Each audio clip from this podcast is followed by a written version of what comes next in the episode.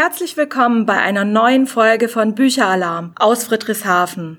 Der Podcast kommt von Hamburg an der Elbe zu uns an das Schwäbische Meer, den Bodensee gerauscht. Wir, ich bin Jutta. Und ich bin Bianca, sind gerade hier im Medienhaus am See und haben Blick auf den wunderschönen Bodensee. Bei guter Sicht sehen wir sogar die Berge. Das Medienhaus ist ein großes Haus mit einer Glasfassade direkt an der Uferpromenade. An unserem Gebäude klebt vorne ein runder Veranstaltungssaal dran, der fast wie ein überdimensionaler Kiesel aussieht. So nennen ihn auch alle. Darin finden Veranstaltungen statt, manchmal Autorenlesungen oder Theateraufführungen oder auch unser Kinderkino. Im Medienhaus haben wir ganz viele Bücher, Hörbücher, Filme, Spiele und auch Kunstwerke zum Ausleihen. Man kann hier auch in ganz in Ruhe sitzen und lesen, auf den See gucken oder auch lernen. Ihr könnt euch im Internet oder auch auf Instagram angucken, wie es bei uns aussieht. Oder ihr kommt einfach mal vorbei. Mit dabei ist auch noch Frieda, unser Maskottchen. Sie ist eine Möwe und kann lesen und ist frech und fröhlich und immer mit dabei, wenn es etwas für Kinder gibt. Heute will Frieda aber nichts sagen, weil ihr das Mikrofon unheimlich ist und sie ja auch keine Kinder sehen kann.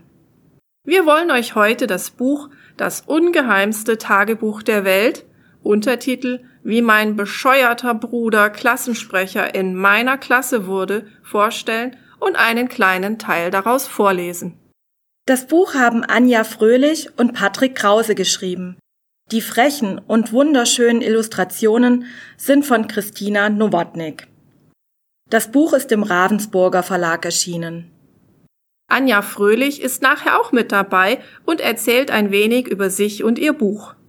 Sie hat uns verraten, dass viele von den Ideen im Buch aus ihrer eigenen Kindheit oder aus der Kindheit von Patrick Krause oder aus Erzählungen von Freunden oder von ihren eigenen Kindern oder von den Kindern von den Freunden oder von den Freunden von den Kindern oder ihr merkt schon einfach von irgendwem sind. Auf dem Cover ist ein Mädchen und ein Junge zu sehen. Das ist das Besondere an dem Buch, dass es aus der Sicht eines Jungen und eines Mädchens geschrieben ist. Das Buch ist echt was für die Augen und es gibt Notizen oder Skritzeleien am Rand. Und auch Handlettering ist im Text. Total schön. Wir lesen euch jetzt ein klein wenig aus dem Buch vor, aber eigentlich ist Vorlesen und nur Zuhören bei diesem Buch echt schade. Denn gerade die lustigen Zeichnungen und Kritzeleien am Rand machen das Buch so besonders und dadurch macht das Lesen gleich viel mehr Spaß. Auf der ersten Seite ist ein Kater mit Blumen im Maul zu sehen und er macht ein ziemlich trauriges Gesicht. Und dann ist da noch ein Emoji, der sich gerade übergibt und einen, der uns oder irgendwem einen Vogel zeigt. Auf der nächsten Seite ist eine kleine Zeichnung von einem Heft, auf das Tabu gekritzelt wurde, mit einem Totenkopf. So geht es lustig weiter. Später gibt es eine Zeichnung von Paul, wie er in der Unterhose im Sportunterricht mitmachen muss. Und wenn man das anguckt, weiß man sehr genau, wie Paul sich da gerade fühlt. Genug gequatscht, jetzt wird vorgelesen.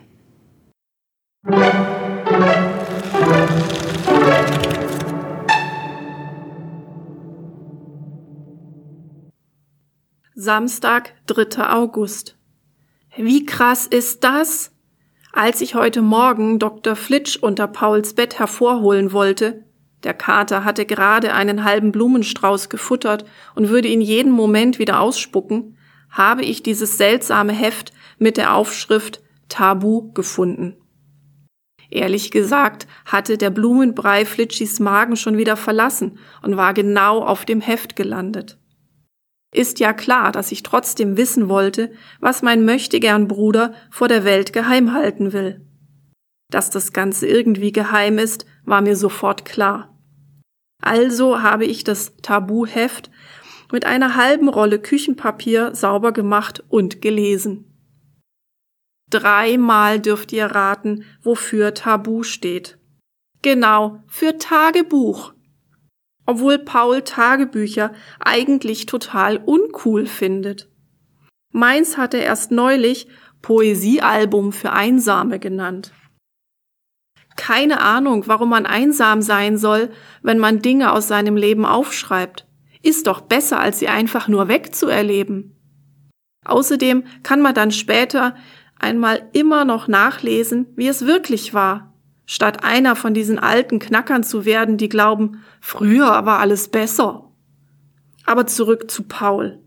Angeblich schreibt er selber nur aus einem einzigen Grund, und jetzt haltet euch fest, weil er glaubt, als DJ schwerst berühmt zu werden, Mr. Größenwahn. Wahrscheinlich will er später der erste intergalaktische DJ werden, der die Marsmännchen zum Toben bringt. Paul will jetzt schon mal vorbauen für die vielen Reporterfragen bezüglich seiner coolen Kindheit und Jugend. Also die, die ihm später gestellt werden werden. Er ist ernsthaft davon überzeugt, dass er sein Tabu später für Millionen Euro an einen Verlag verkaufen kann damit seine Milliarden von Fans auf der ganzen Welt dann nachlesen können, wie das geht, einer wie Paul zu werden. Als würde irgendjemand auf der Welt allen Ernstes so werden wollen wie Paul. Als ich das gelesen habe, musste ich so lachen, dass ich Seitenstechen bekommen habe. Das hat er sich ja echt super überlegt. Berühmt werden mit Musik auflegen. Das tut er ohnehin schon den ganzen Tag. Er hält es tatsächlich für eine geniale Idee, später mal dieselbe Musik, die er in seinem miefigen Jungszimmer hört, in mega Großraumclubs oder Fußballstadien seinen Fans vorzuspielen und sich dafür von ihnen feiern zu lassen. Ihr müsst euch die Musik mal anhören. Totaler Elektroschrott. Als würden ein Heizlüfter und ein Toaster gleichzeitig durchbrennen. Und zwischendurch kommen irgendwelche Einheizergesänge von irgendwelchen Oberaffen. Wenn Papa, ich und Moni, Pauls Mutter, in der Wohnung den Stecker ziehen, weil wir es einfach nicht mehr aushalten können, bekommt er regelmäßig einen Tobsuchtsanfall. Rumpelstilzchen lässt grüßen. Cool sieht echt anders aus. Woher ich das mit seinem Berufswunsch weiß?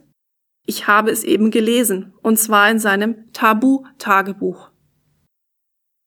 Ach übrigens, ihr habt es bestimmt schon erraten. Pauls Mutter ist nicht meine Mutter und Papa nicht Pauls Vater. Es ist einfach so, dass Pauls Mutter und mein Vater nach ihren Scheidungen Single waren und es nicht mehr bleiben wollten. Dann sind sie sich über den Weg gelaufen. Seitdem pendeln Paul und ich an jedem zweiten Wochenende und in jeder zweiten Ferienhälfte zu unseren anderen Elternteilen. Ein bisschen komisch ist das schon, zwei Familienleben zu führen. Wobei unsere anderen Elternteile weiter Singles geblieben sind. Aber irgendwie bekommen wir das alle zusammen ganz gut hin. Pauls Mutter wäre eigentlich ganz in Ordnung, wenn sie nicht diesen selbstverliebten Idioten in die Welt gesetzt und mitgebracht hätte. Ich weiß übrigens auch, warum Paul sich so abgöttisch liebt weil sie ihn vergöttert. Und das wahrscheinlich schon seit geraumer Zeit. Völlig absurd. Ihr seht schon, Pauls Weltbild ist A sehr einfach und B sehr bequem. Es erspart ihm zum Beispiel die Mühe, einen echten Beruf zu erlernen oder einfach nur ein Instrument, obwohl seine Mutter ihm neulich tatsächlich ein Schlagzeug gekauft hat.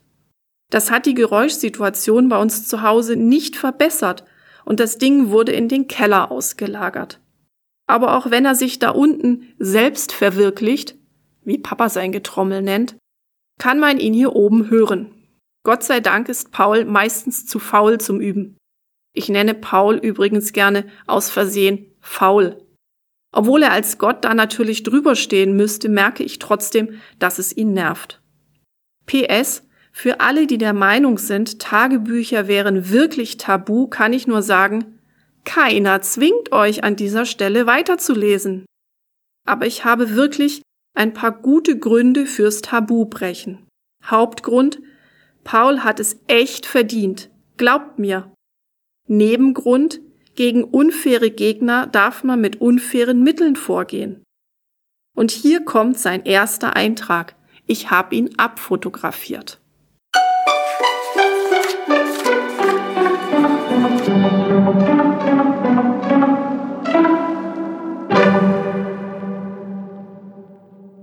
Rolle Rückwärtstag. Sch.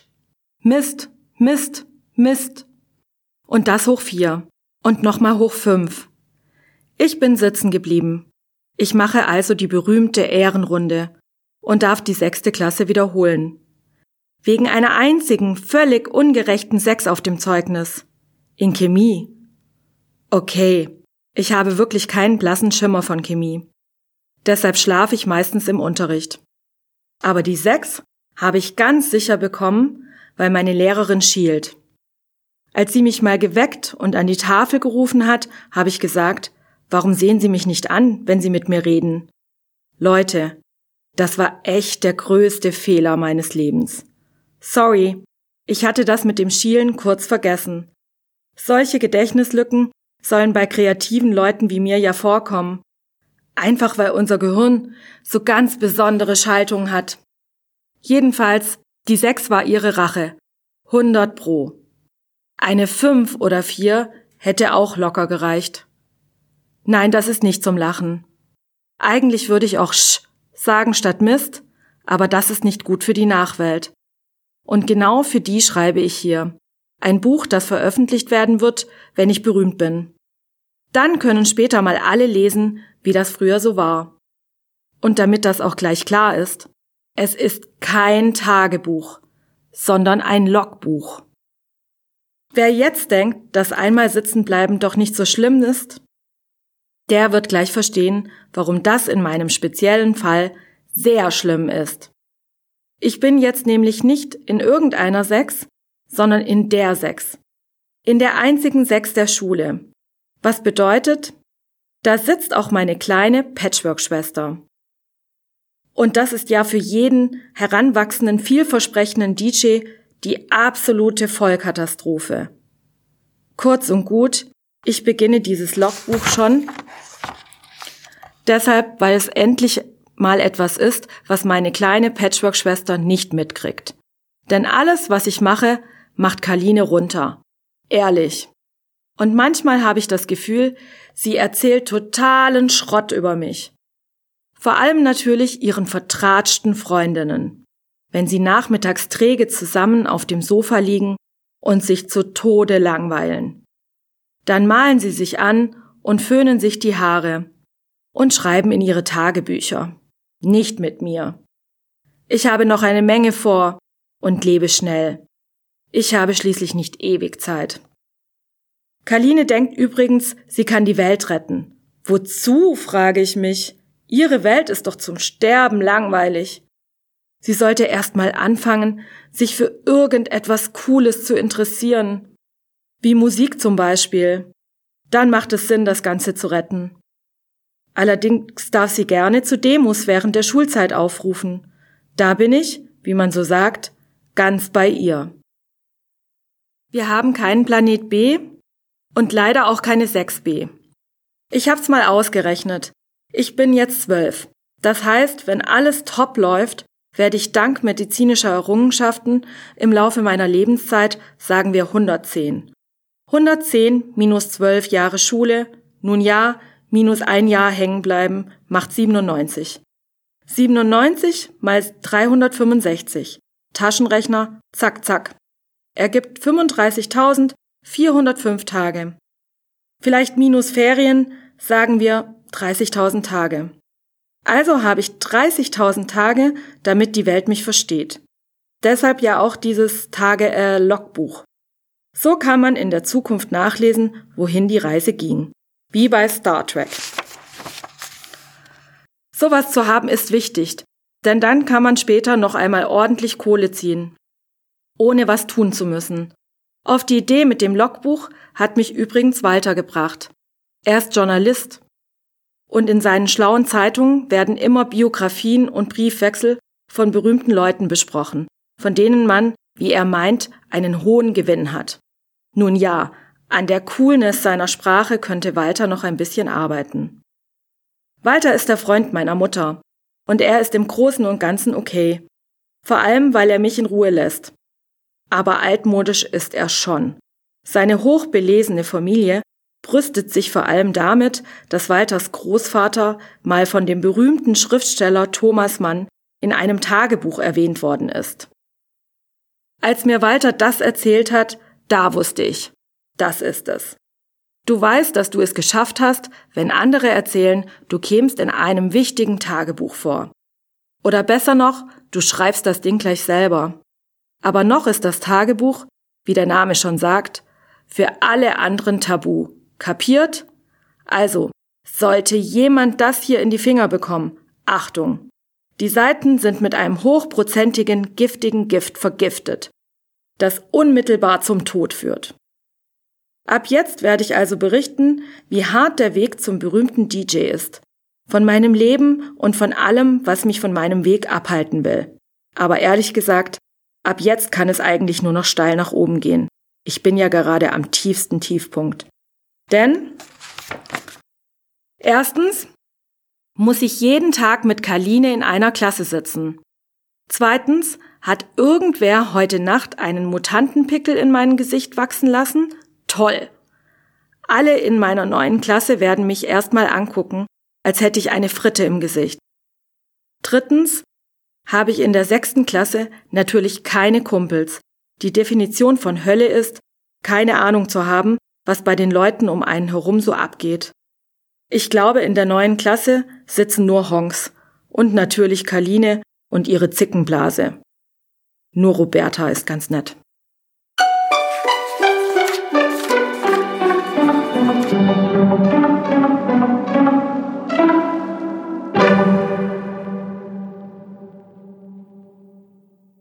Montag, 5. August. Okay, es ist soweit. Oder sagen wir lieber, es war soweit. Heute war der erste Schultag zusammen mit Paul in einem Klassenraum. Mein Sitzenbleiber-Bruder ist eingeschlagen wie eine Biobombe. Schleichend, aber nachhaltig. Er kam vier Minuten nach dem Klingeln mit seinem neuen XXL-Pickel auf der Nase und seinem peinlichen Hip-Hopper-Gang in die Klasse. Er geht übrigens so, als hätte er Watte in den Knien und Wolken unter den Füßen. Paul der Schleicher, über alles Irdische erhaben. Armeerucksack von seinem Uropa, Retro-Sneaker, wahrscheinlich auch vom Uropa, Schleichgang, Schlafzimmerblick. Wer jetzt schon meint, ich sollte nicht so streng mit Paul sein, weil man ja schließlich für seinen Gang nichts kann und für einen Pickel schon mal gar nichts, dem sei verraten, der Pickel ist die gerechte Strafe Gottes für den Möchtegern Gott. Und Pauls abgehobenes Geschleiche ist alles andere als natürlich. Ich habe ihn nämlich mal beobachtet, als er sich ein Video über Körperhaltungen und Gangarten angesehen hat.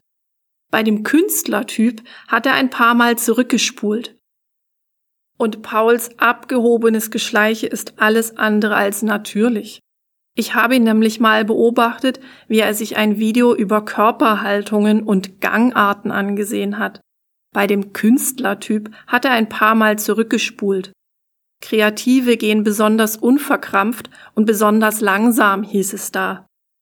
Außerdem bleiben sie gern mal stehen zum Beispiel an einer x-beliebigen Häuserwand, weil sie gerade einen genialen Einfall haben oder einfach nur, weil sie ein aufregendes Bild in einem Hundipipifleck sehen. Wenn Paul am Garderobenspiegel vorbeischleicht, wirft er jedenfalls immer einen Blick hinein und geht dann extra wattig weiter.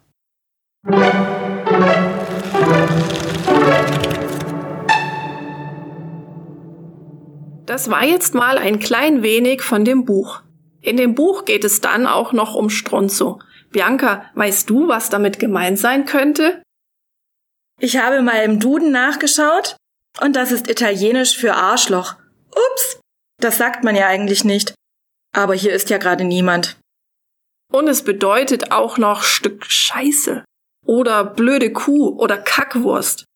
Wenn ihr jetzt aber wissen wollt, wie das in das Buch passt, Geht in eure Bücherei und leiht es euch dort aus oder geht in die Buchhandlung und kauft es dort oder ihr lasst es euch einfach schenken. Ich kann auch noch verraten, dass es schon eine Fortsetzung gibt und die hat mir fast noch besser gefallen als dieses Buch hier. Jetzt erzählt Anja Fröhlich ein bisschen was zu sich und ihrem Buch. Hallo aus Köln nach Friedrichshafen. Ich habe mich sehr gefreut, dass ich eingeladen worden bin, um ein bisschen über meine Reihe Das ungeheimste Tagebuch der Welt zu erzählen. Ein Comic-Roman ist eigentlich gar nicht meine Reihe, sondern ich habe die geschrieben zusammen mit meinem Mann Patrick Krause und illustriert ist sie von Christina Nowotnik. Auf jeder Seite sind da wirklich viele lustige kleine Illustrationen, die ich hier natürlich leider nicht zeigen kann, aber ich hoffe, ich kann so ein bisschen den Spirit oder den Geist äh, von diesem Comic-Roman trotzdem rüberbringen. Mein Lieblingsbuch als Kind, äh, das war auf jeden Fall Pipi Langstrumpf. Und ich muss sagen, die hat mich nachhaltig für mein ganzes Leben beeindruckt. Also ich bin jetzt überhaupt nicht geworden wie Pipi Langstrumpf, ist ja klar, so kann ja kein Mensch leben. Aber diese Idee, einfach Dinge mal zu machen, ohne immer drüber nachzudenken, welche Sorgen man sich gleichzeitig auch dabei machen könnte, die hat mir schon sehr geholfen im Leben, zum Beispiel auch beim Schreiben, mutig zu sein, einfach mal ein Buch zu schreiben, mal gucken, ob das überhaupt jemand nimmt, einfach mal auch über Gefühle zu schreiben, die ich persönlich habe, ohne sie verstecken zu müssen das ist vielleicht gar nicht das, was Pipi Langstrumpf mir sagen wollte, aber das ist quasi das, was ich aus dem Mut und dem Lustigsein von Pipi Langstrumpf rausgezogen habe und was ich für mich draus gemacht habe. Darum hoffe ich auch immer, dass vielleicht aus meinen Büchern auch Kinder irgendwas für ihr Leben so rausziehen können. Ja, genau, das würde mich natürlich riesig freuen, wenn jemand durch ein Buch von mir irgendeine Idee für sich bekommt und ich irgendjemandem dadurch in seinem Leben ein kleines bisschen helfen konnte oder wenigstens jemanden erfreuen konnte. Tja, was ist eigentlich Stronzo? Hm, eigentlich ist es ja ein italienisches Schimpfwort, da möchte ich jetzt nicht so drauf eingehen, aber es ist auch etwas, was Patrick, der ja den Paul schreibt, in seiner eigenen Kindheit in seiner Schule so erlebt hat. Das war so ein Spiel unter Eingeweihten. Und zwar konnte man zu jemandem gehen und ganz leise Stronzo dem ins Ohr sagen. Und dann musste der quasi in dem Moment zur Salzsäule erstarren. Der durfte sich nicht mehr bewegen, bis er ein Kommando wieder bekommt, dass er sich wieder rühren darf. Rühr dich.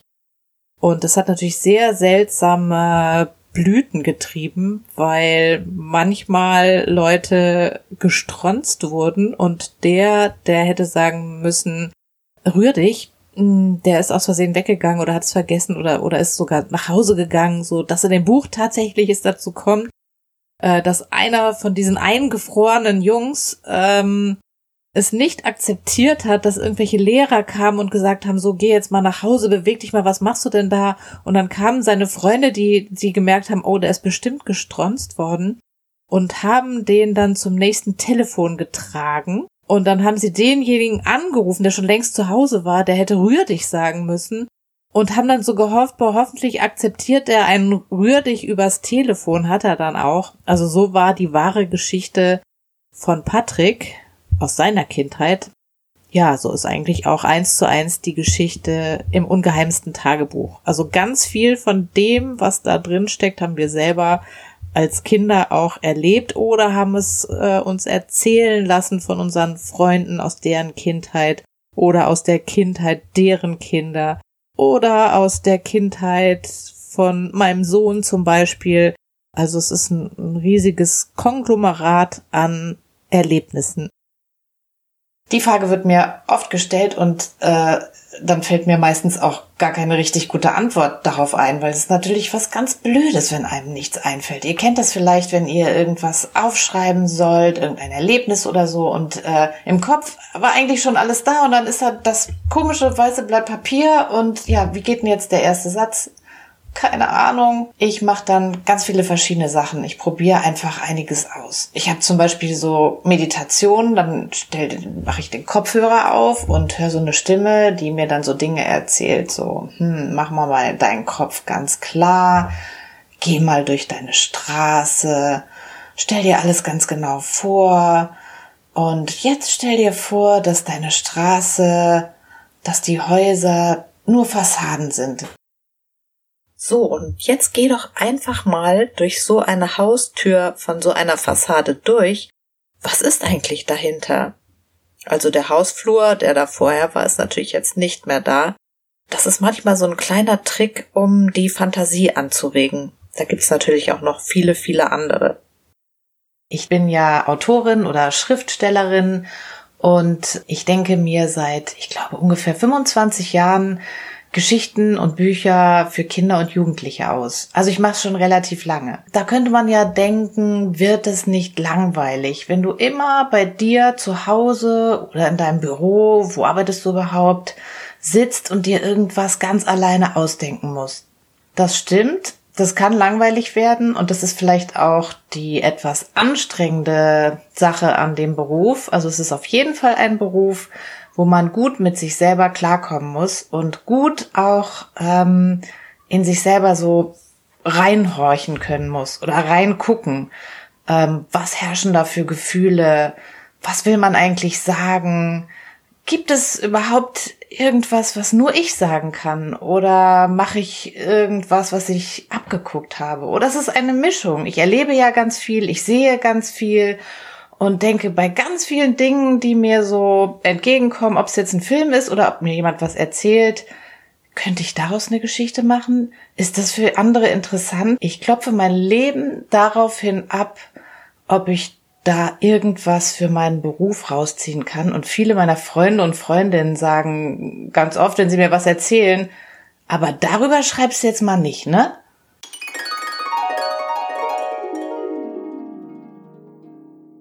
Vielen Dank, liebe Anja Fröhlich, dass du uns ein wenig was über dein Buch und vor allem auch über dich erzählt hast. Ich finde das immer mega spannend, wenn man auch was von den Leuten hört, die Bücher oder Filme geschrieben, gemacht haben und das nicht einfach nur so ein Buch ist. Jetzt kommen wir aber zum Ende und bedanken uns ganz besonders bei Anja Fröhlich und Patrick Krause, dass sie dieses wunderbare Buch geschrieben haben und unsere Fragen beantwortet haben. Und wir bedanken uns bei Christina Nowotnik für die tollen Zeichnungen. Außerdem bedanken wir uns ganz besonders beim Ravensburger Verlag und dort bei Johanna Just, die einfach mal bei uns angerufen hat und uns zu diesem Podcast überredet hat. Vielen, vielen Dank dafür. Und wir bedanken uns bei Lena Stenz von der Lesehäppchen Show. Unbedingt mal reinhören, ist voll cool dass sie die Idee zu diesem Projekt hatte und das alles auch so wunderbar umsetzt und dass sie immer ein offenes Ohr für uns hatte, wenn wir mal wieder bei ihr angerufen haben. Und Lena, nicht böse sein, dass wir nicht noch mehr Hilfe bei dir brauchten. Das lief einfach so gut mit deinen Tipps. Das passt schon. Und wir bedanken uns natürlich bei unseren lieben Kolleginnen und unserem Kollegen, dass sie uns die Ruhe gelassen haben, dass wir das hier machen konnten. In der nächsten Episode vom Bücheralarm geht es vom Bodensee nach Leipzig. Dort wartet eine neue, spannende Geschichte auf euch. Und so viel dürfen wir euch schon mal verraten. Es geht um kleine Helden und eine große Verschwörung. Es bleibt spannend. Abonniert am besten den Podcast, damit ihr auch beim nächsten Mal wieder mit dabei seid, wenn es heißt Bücheralarm!